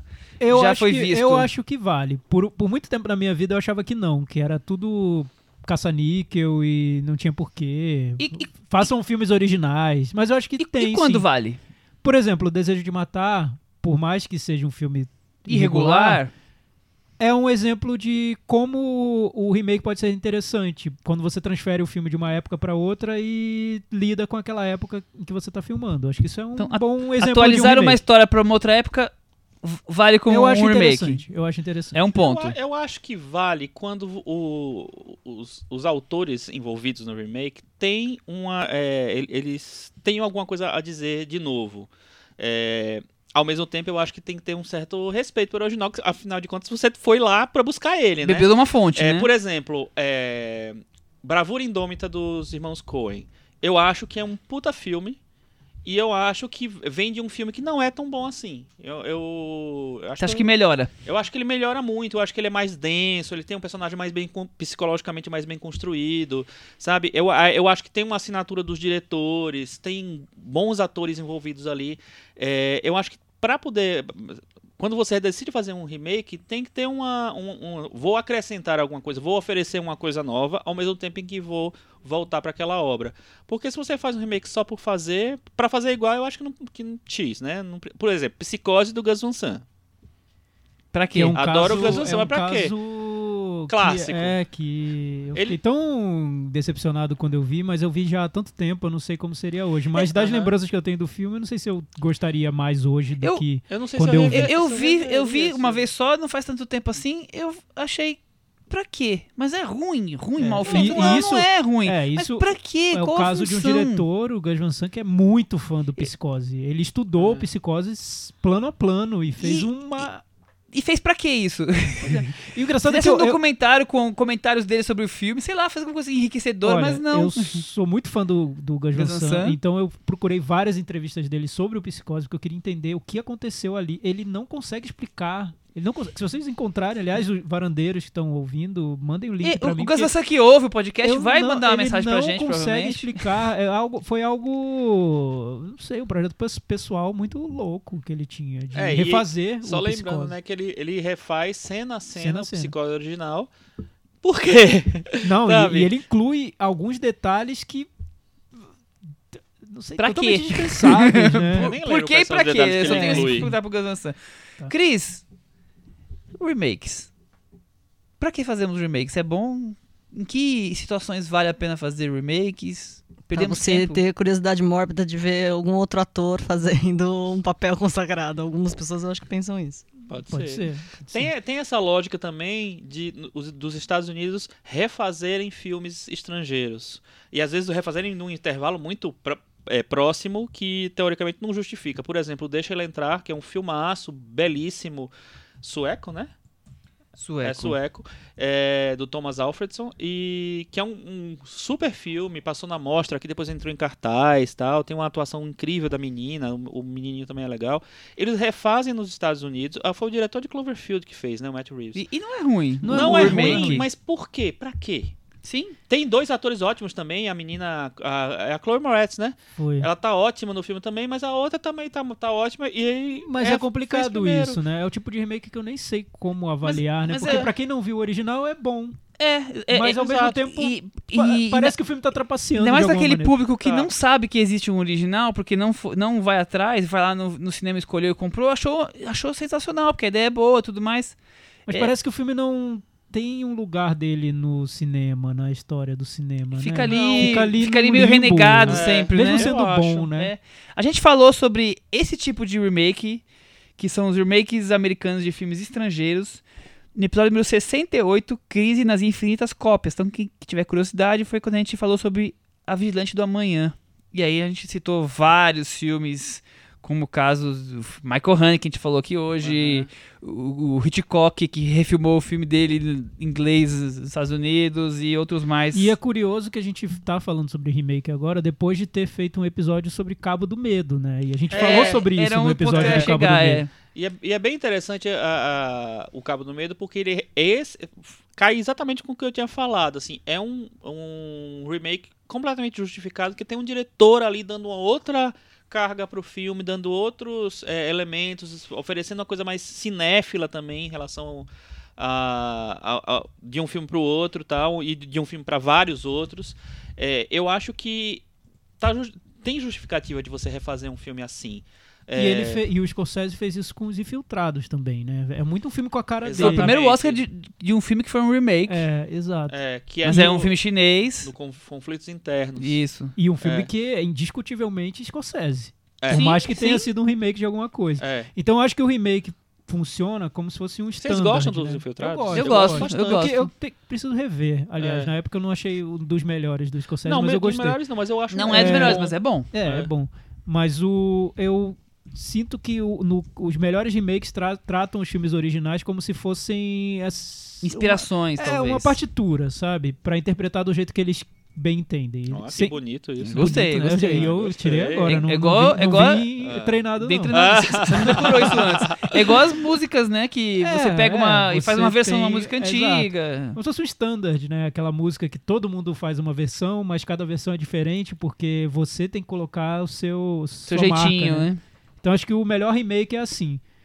Teve recentemente uma onda de remake de filmes de terror dos anos 80, até produzidos pelo Michael Bay. E ele fez um remake, eles fizeram, não foi o Michael Bay que dirigiu, mas um remake da Hora do Pesadelo que eu achei tenebroso. Eu sou muito fã do Hora do Pesadelo original, do Wes Craven. Fizeram um remake que é, é asepsia pura. assim. Não tem nada, não tem marca de diretor, não tem outro ponto de vista, não tem nada. Remake que poderia ser um episódio de uma série de TV genérico, sabe? Então esse Tem é aquela tipo fotografia limpa, é, né? aquela Sem coisa né? clean, É, meio muito- sépia. Muita cor. É, o remake do Massacre da Muita Serra cor. Elétrica eu também achei. O remake do Mas- Massacre da Serra Elétrica eu achei que tem o mesmo problema. É um filme Eu nem clean. lembro desse filme. É um filme clean, bo- bonito, com uma bela fotografia e tudo. Parece um clipe do Aerosmith, assim, sabe? É, Maravilhoso.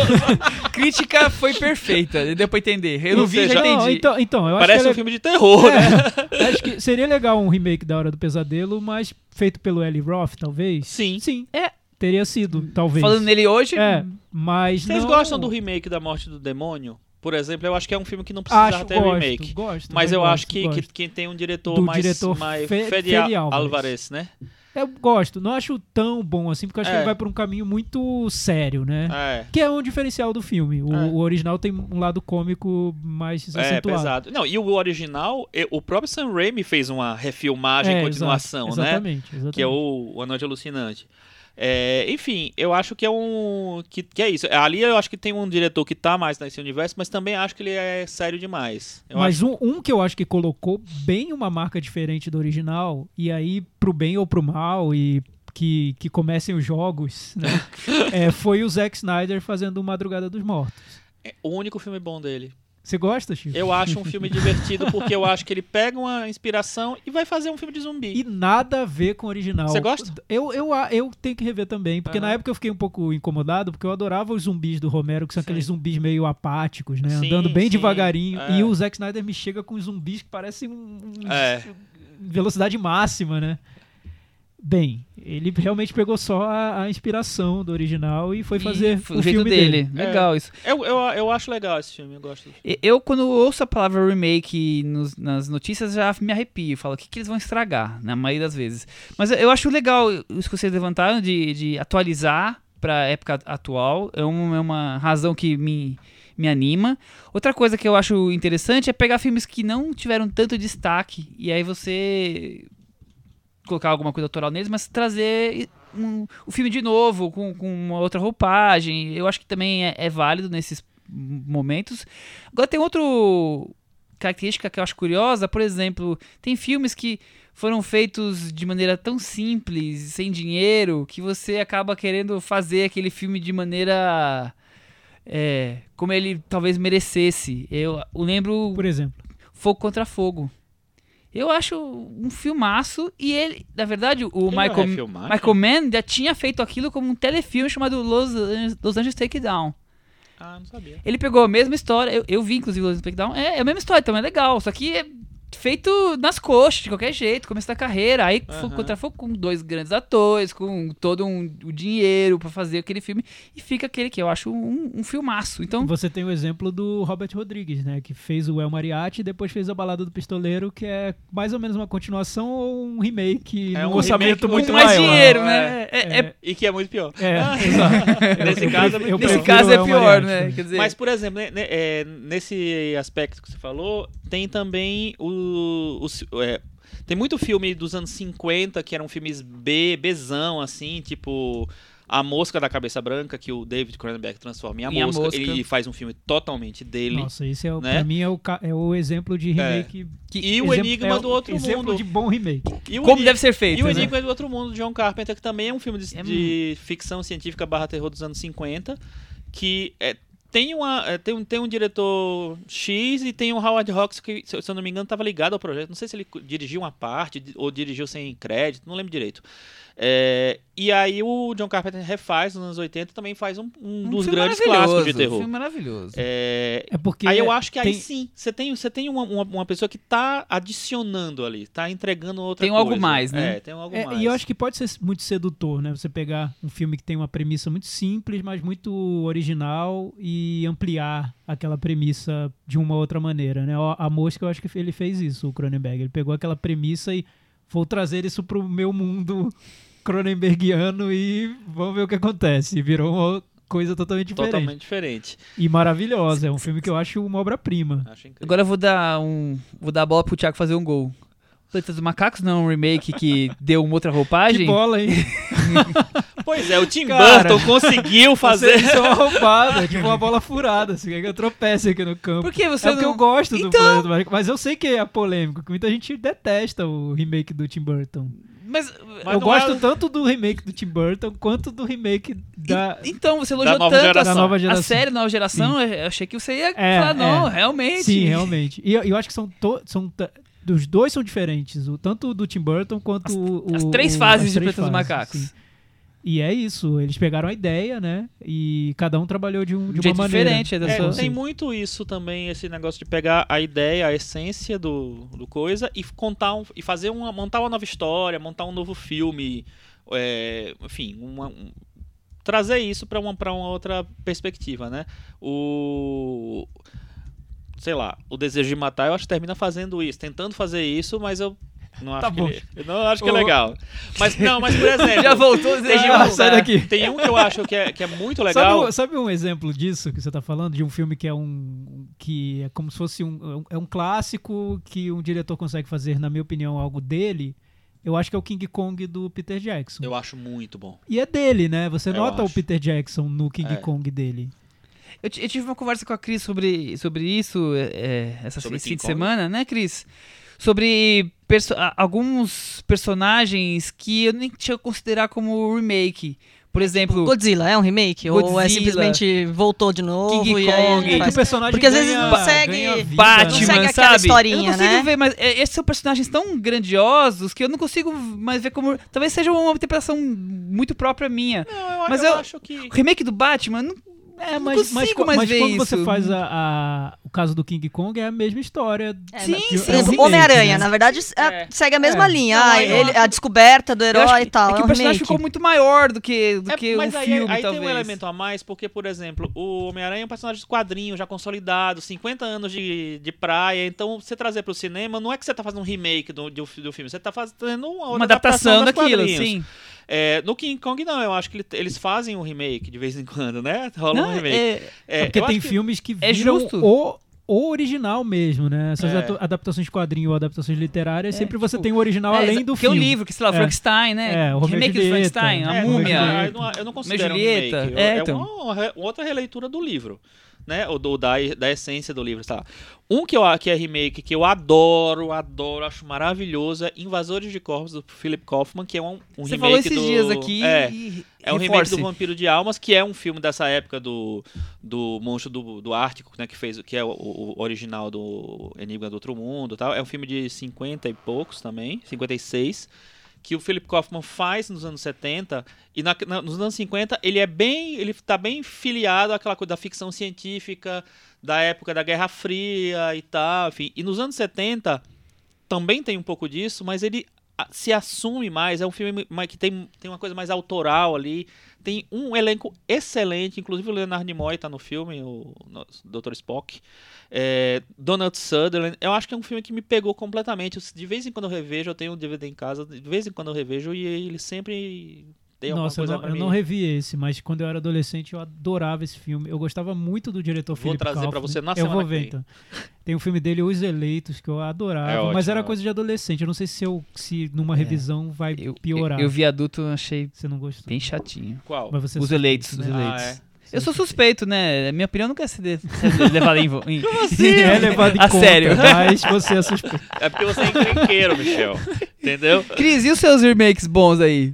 Um dos meus remakes favoritos, ele é, é- segue exatamente tudo de errado que é da cartilha. Ele foi feito dois anos depois do original, que era um filme estrangeiro, então ele foi uma adaptação para o, o gosto americano. E eu acho que ele acrescentou coisa pra caramba no filme, ele deu textura pro filme, ele deu cor, ele botou atores interessantes, ele fez um filme diferente, não melhor, mas acho que talvez talvez melhor. Mas o outro é muito bom também, que é o, o Homem que Não Amava as Mulheres do David Fincher. Ah, eu acho que. que, que... Eu prefiro o do David Fincher. Eu também. Eu, tam- eu prefiro um pouco o David. Eu gosto do sueco, Eu mas acho eu acho que o David o. Fincher ele É deu edição, deu ritmo, deu mais imagem, deu É mais cor, deu mais acontece nesse agilidade. caso, eu acho, é que o- o livro já traz muita coisa. Então, se você tivesse adaptado como série, como folhetim, seria interessante, porque a trama é muito boa, né? O que eu acho é que o Fincher leva um. Ele, ele é um. leva esse talento dele de diretor, de montador, que o original não, não tem. Original- acho o o filme é muito mais O ágil. é muito- história, é muito roteiro, é Exatamente. É o roteirinho. Só Exatamente, isso, é. Perfeito. O- o- Ele transforma em cinemão, né? É, Ele transforma cinema. em Eu cinema. gosto É. mais do roteiro do, do sueco, mas como cinema É. o do Fincher é muito melhor. Exatamente. Sem dúvida. Fica É, nesse... E o, do, e o do Fincher é mais fiel ao livro, por incrível que pareça. Ah, é? Olha, Sim, o final do. Fincher é o final do livro. O... Então, nesse caso eu acho que tem. que é uma coisa válida realmente, de você elevar as qualidades artísticas do, do original. É, e também eu, eu gosto quando ele oferece uma outra coisa. Outra coisa totalmente diferente mesmo. Por exemplo, Os Doze Macacos, do Terry Gilliam, que é um remake do La GT, que é um Nossa, filme que eu amo, diferente. adoro, Mas, incrível, mas, é uma outra São coisa. opostos, É, né? o, La GT é muito, é muito, muito experimental, né, do Chris Marquet, é muito experimental, é um filme feito com fotos, né, é, Uma então tem- obra-prima do cinema. maravilhoso, incrível, mas, mas o filme do David, do Terry, Terry Gilliam, que é um filme mais narrativo mesmo, tá- mais tradicional, eu também acho muito legal. Acho muito bom, assim, ele oferece outras coisas, ele vai além, é, do, além no sentido de, de, de, de, no- de um caminho diferente. Do filme original, eu acho super legal. Não sei se vocês gostam. Pra gente fechar a conversa, Cris, vou dar um filme pra você e o Chico fecharem com chave de ouro. Ai, meu Deus. Guerra dos Mundos? Ah, eu adoro. filmes, na lista dos filmes do Tom Cruise, né? Eu vou, Melhores filmes do eu Tom vou, Cruise. eu vou dar a minha opinião. Maravilhoso. Mas é outro caso, pode ser considerado um remake ou é uma adaptação do Eu- programa de rádio? Eu não vi, não, sei- não, não sei. acho na que verdade. nesse eu, eu vi o remake só, quer dizer, o filme É. do, do, do Tom Cruise. Eu, Eu não acho vi que mais nesse nada. caso pode, porque é uma, é uma coisa pontual, né? Não sei, não é um... É, não sei. É Não, eu, eu ia dar. rádio, eu ia, então eu não eu ia lembro. tentar. É, é o, o- é, Na verdade, do H.G. Wells, que o, o nosso querido Orson Welles sim. leu Ah, Sim, sim, no sim, rádio sim. como se fosse um verdade, todo mundo saiu em pânico. E não Então, é um- Dizem, é um né? Remake de é uma rádio. lenda tão... Não, eu ia perguntar urbana. se vocês lembram de algum filme que vocês viram quando eram mais novos e depois viram o remake, por exemplo, depois, assim, sei lá, é, ficaram sabendo que ia ter e tal, e aí, né? Eu lembrei de ter visto criança a fábrica de chocolate. Que me Fantástica dava. Fábrica de Fantástica Chocolate. Fábrica de Chocolate, que Sim. me dava. Que me deu uma sensação de medo e, e de, né? Que eu acho que era o que o filme queria trazer, assim, um pouco, né? Um pouco de pavor daquele ambiente todo colorido. E o do Johnny Depp, qualquer coisa, assim. Essa era só uma, uma fanfarra, não é uma sei. alegoria. Eu adoro o do Johnny Depp. Nossa eu lembro disso, eu Eu sabia acho disso. muito bom. A gente devia ter acabado a filme. conversa Vi aqui na que eu falei. vezes. eu, eu gosto muito do Tim Burton, né? Apesar do o Michel que vai Eu tô só matar, provocando né? o Thiago, tá? Não, então, mas eu, acho adoro interessante. Ele, eu- outro filme totalmente diferente. Ele, o Johnny Depp é como se fosse um Michael Jackson ali, né? Exatamente. Não, mas foi uma experiência diferente pra mim, porque assim, foi rever um filme que eu tinha visto mesmo, assim, não é, sei lá, ah, porque isso aqui é o remake, aí você acaba vendo o original porque vai ver que vai lançar, É, não. Eu tinha visto organicamente, o choque, dizer assim. o meu choque foi o Fred Krueger mesmo, que eu achei Por horrível exemplo. a refilmagem, achei muito ruim. Eu tô tentando lembrar. Eu, eu, eu fui naquelas daquelas seriados que foram que vieram ir, foram pro cinema depois, mas eu vi um, dois, e falei, pelo amor, não quero ficar distante dessas ideias, tipo Scooby-Doo. Esquadrão Classe A, Scooby-Doo. Scooby-Doo. Nossa senhora. Chips. Nossa, horrível. pelo Chips amor Chips eu já tinha desistido dessa, dessa ideia. Baywatch. Baywatch também já tinha desistido fazia tempo. Não, teve um que é legal, que é o do, que era do Johnny Depp, que nem tem uma adaptação. Ah, super Lei, legal! Eu vi os da lei só. Anjos da Lei super legal Eu primeiro. legal. Você gostou, Michel? Adorei, dei Você muita risada. Muita, Aê! muita, muita.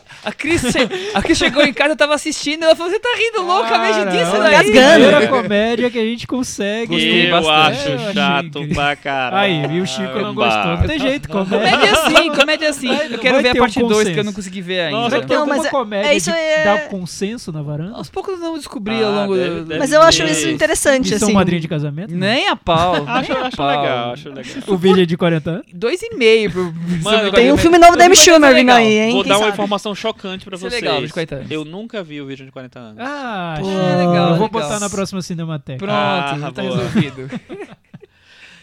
Vamos para as recomendações? Vamos, E mas aí, como- Chico, você tem algum Eu alguma tenho, mas eu tenho que abrir aqui. Enquanto você abre, o Cris tem alguma coisa? Poxa, hoje não. Poxa, hoje não, faz acho que lá uns seis meses sem recomendação. Semana que Não- vem tem. Tá Não bom. fica criticando. E o Thiago? Então, eu tenho. Na semana passada eu falei que eu tava vendo a série Wild Wild Country e eu terminei de ver. E gostou, Thiago? Gostei, gostei muito. Da falso, série. né? Eu sei o que você Cê- achou é, já, ficou, né? Ficou, ficou, ficou bem fake, né? Ficou fake. Eu, eu gostei da série, sim. Eu acho que não vale a pena falar muito sobre ela, porque tem muita reviravolta. São seis episódios, documentário que tá na, na Netflix. É, em linhas gerais, é, é a história de como ah, o grupo religioso liderado pelo indiano Rajneesh, que é também conhecido como Osho, no início dos anos 80, criou uma cidade utópica nos Estados Unidos, em Oregon, e entrou numa guerra contra os moradores da região. Esse é o início da trama, mas ela se desdobra de tantas maneiras e fala sobre tantos temas que não vale a pena antecipar muita coisa. Esse assunto específico do poder de líderes, líderes messiânicos sobre as pessoas sempre me interessou. Já falei sobre isso em outros episódios. Falei até sobre o mestre Tipo do o mestre, né? É- Aliás, acho que é um- essa série é um bom boa companhia Tem um bom pro, diálogo. pro o mestre para assistir, até porque tem um material de arquivo riquíssimo, é impressionante a quantidade de imagens que eles conseguiram da época e da desse culto que ocorria. ele ouve pessoas dos dois lados, tanto dos moradores quanto das pessoas que participavam do culto. E hoje, a versão deles hoje. Então, os personagens são muito interessantes, a trama é interessantíssima. É, o documentário é produzido pelos irmãos Duplessis. É, e a direção falamos- também é já de, falamos deles de aqui, alguma coisa irmãos. das, des- das comédias Já, deles, já né? falamos.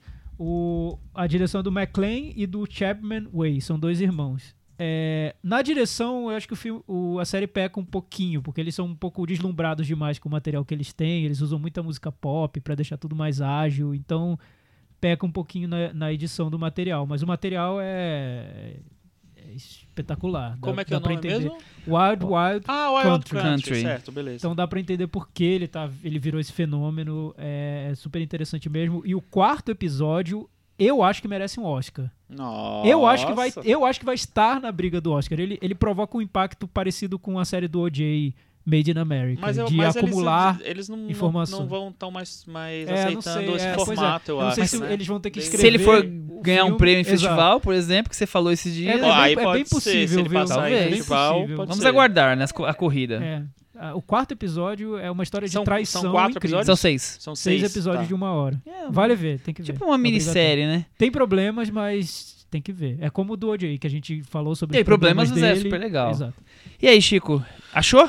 Achei! Ó, é, estreia nessa nessa quinta-feira um filme japonês chamado Entre Laços, que ganhou um, um- no Festival de Berlim ganhou uma menção especial do TED Awards. Não foi o, não foi o TED Awards principal, mas ganhou um, prêmio lá.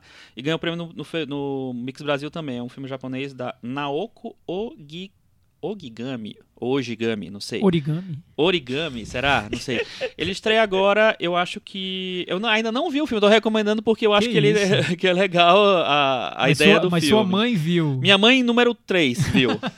e fora isso, temos. Agora, nesse final de semana, vai ter a virada cultural. Não sei se o Michel já ia falar isso. Eu ia falar, mas pode falar porque Então- eu tenho mais uma aqui. Ah, então pode você falar. tem. Então tem coisas bem interessantes que vão passar lá no Cine Sesc. O Cine Sesc sempre tá na virada e esse ano vai- eles vão exibir os Sombras, do nosso querido John Cassavetes. Vai ter um cara tocando jazz na, no cinema também. Eles exibem Na Cama com Madonna. Nossa, eu vi Olha, filme em eu vi 91 Eu no também- cinema. Eu também vi nessa Eu época. não É. vi no cinema que eu não Eu podia também entrar. não podia mas Não podia entrar. eu vi VHS. Mas eu, via vi tudo VHS proibido, também gente. é louco pra ver. E Época vai Madonna passar um. é, vai passar o Gimme Shelter também é, na, na Copa Restaurada. A gente já assistiu, não foi? no Você viu o Gimme Shelter? Também Vi, viu. vi, vi. É, Passou uma Belas restaurada Artes super bonita, se for a mesma Copa, tá, vale muito a ver no Cine, vale muito a pena ver no Cine Sesc. E passa também o Nashville, do nosso querido Robert Altman, Olha que só. eu nunca vi no cinema e não vou conseguir ver porque eu vou estar de plantão O trabalhando. filme que inspirou Vingadores, Guerra Infinita. É verdade, é verdade, assim. E vale muito, Teve até assim. meme inter- no Twitter que- em cima desses comentários maravilhosos. São Que essas é- minhas recomendações. Muito bem. Eu gostei muito do, da nossa ouvinte que colocou os melhores momentos da discussão de Guerra É, vou, Infinita. até, vou até E eu acho né? que é um momento pra gente lembrar nos anais da varanda, que foi uma cortesia Chris Lume, que o Vingadores de Guerra Infinita é a vinheta de fim de ano da Marvel. Melhor É comentário de toda É a verdade, faltou, é verdade, é apenas isso. Eu, arroba Gintia, JY Gintia, destacou os melhores momentos da semana, do Semana Varanda semana passada. Proteger as bijuterias lá. Capitão América podia nem estar no filme. Hoje, dos casos de família, Capitão América e derivados. E essa que o Thiago comentou. Falar nisso, Ela foi um ótimo tweet Me dela. falaram hoje que é, te- teve um- algum site aí que monitorou a- o tempo de, de- dos personagens no filme, no Vingadores. O Thanos, como a gente imagina, já é, é o que tem mais tempo, tem 30 minutos no, Eu no acertei. filme. É. Lembra que eu falei? É, o Thanos deve ter né? só 30 minutos. É. né? 30 minutos. O, o, Demais. o Tony Stark aparece por 18 minutos e o nosso querido Capitão América aparece por 6 que minutos. isso? Então, ele realmente não estava lá. É um A homem gente que falou, não estava homem que não estava lá. Eu vou ter dois, vou dar dois destaques. O primeiro, o IMS tá destacando filmes que o Ismael Xavier, um crítico de cinema, é, escolheu. Tem lá dois ou três coisas que eu sei dela, do Godard, que o Thiago gosta, Um Corpo que Cai, que todos nós gostamos, O Bebê de Rosemary, que passou inclusive no Dia das Mães e vai passar novamente na virada cultural, O Eclipse e outros grandes clássicos Olha, do bela cinema. seleção. E, e vai, tem mais coisas. E já está no cinema, e nós acabamos não comentando, porque Casamento de Maria Brown vai passar também. Também. E já está nos cinemas um filme que eu achei que não ia estrear, mas como a gente já comentou do filme desse diretor recentemente, a gente acabou nem trazendo pra varanda, que é A Sombra de Duas Mulheres, Do, do, Felipe Garrel. Felipe Garrel. Estreou e eu gosto, vale a pena. Quem gosta do cinema do Garrel, vá lá. Até semana que vem. Tchau. Tchau. Tchau.